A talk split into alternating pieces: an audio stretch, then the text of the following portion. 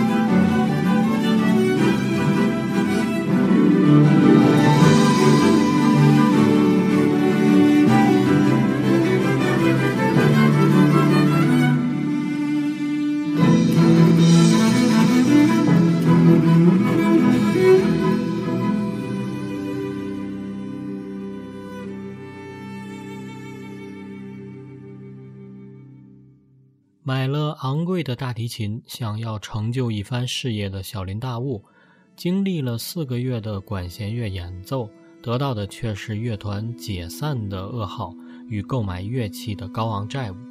迫不得已，大悟与妻子美香搬到了老屋，过着清贫的日子。某日，一则广告吸引了大悟的注意：N.K 代理公司，帮助旅行，高薪短工时。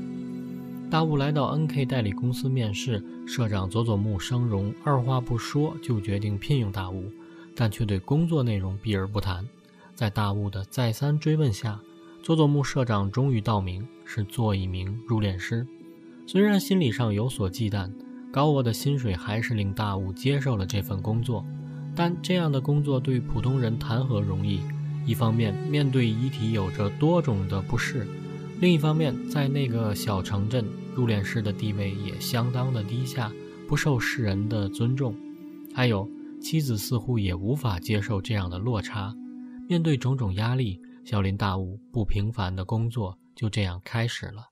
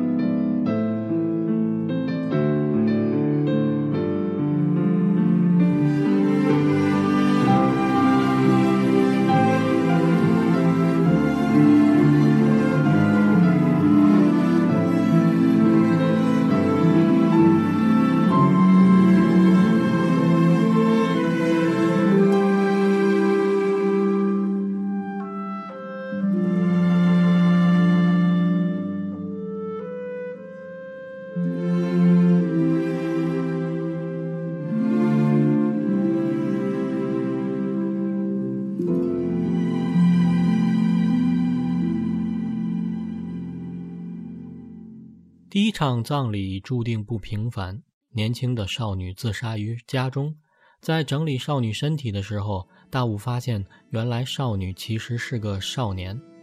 询问家人究竟要化男装还是化女装，家人思索片刻说：“还是女装吧，毕竟是他的心愿。”化好妆容，少年平静地躺在棺椁中，仿佛从来没有离去。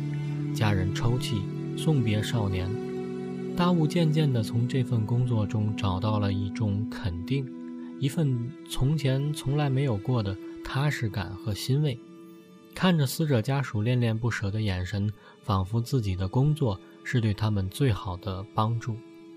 谈起为何要开始这份工作，社长和大悟聊起了自己的妻子。对于生命，社长有着更深刻的理解。他说：“那是我老婆。”五年前死了，夫妻总有一天会因为死亡而分别，被留下的人是很痛苦的。我就把他弄得漂漂亮亮的送走了他。他是我的第一个客人。他死后，我就开始做这份工作。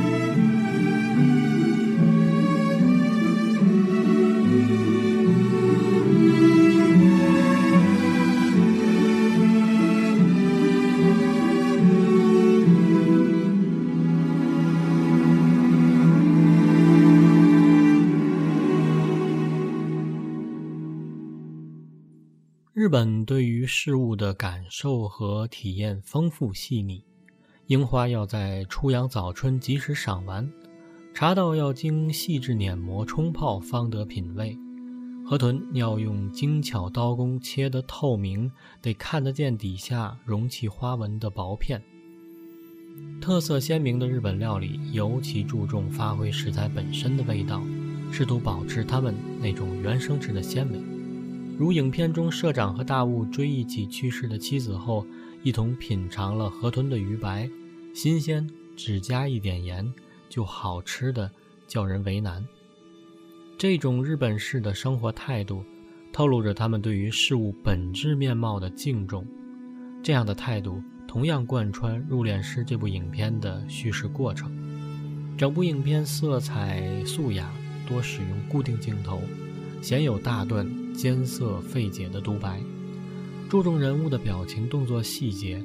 音乐和镜头都是含蓄的把握着分寸，甚至很多场景都抹去了音乐伴奏，安静的原声质的声音和画面，内敛含蓄，并不过多的渲染悲伤的气氛。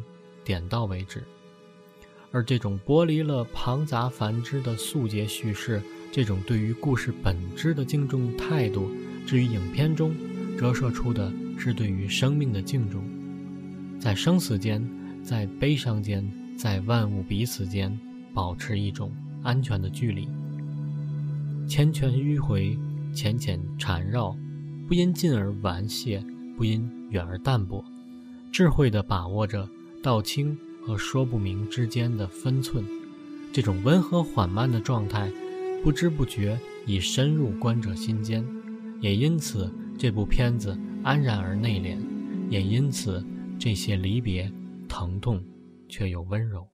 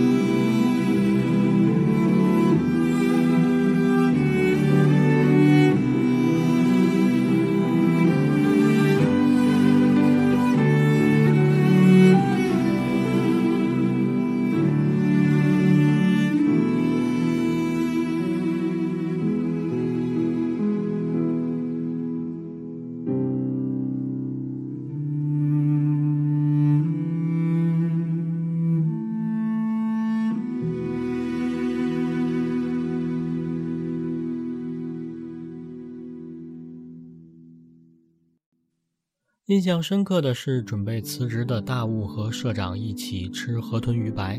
社长问：“好吃吧？”大雾说：“好吃。”社长说：“好吃吧？好吃的叫人为难。”人一下子就被击中了。大雾开始好好的吃，好美味的食物一次次被他送进嘴里，在车上吃，在房间里吃，他一口口的把生活的信心和勇气咽下去。是啊，一个人多久没有认真的、费心思的、充满幸福感的好好吃一顿了？为什么要每顿饭都带着一肚子心事和忧伤？好好吃，好好生活，不管面前到底是什么。我们一生中总要遭遇到离开心爱人的痛苦，那可能是分手，也可能是死亡。对此，即使我们早有准备。却也无力承担。人类唯一应该接受的教育就是如何面对这种痛苦，但是从来没有人教给过我们。我们都是独个的默默忍受、默默探索、默默的绝望。但是还是要好好生活，好好吃，因为不想死，就只能活；因为要活下去，索性还是活得好些吧。好，节目最后呢，来听插曲《Beautiful Death》。感谢收听，我是如脸，下期再见。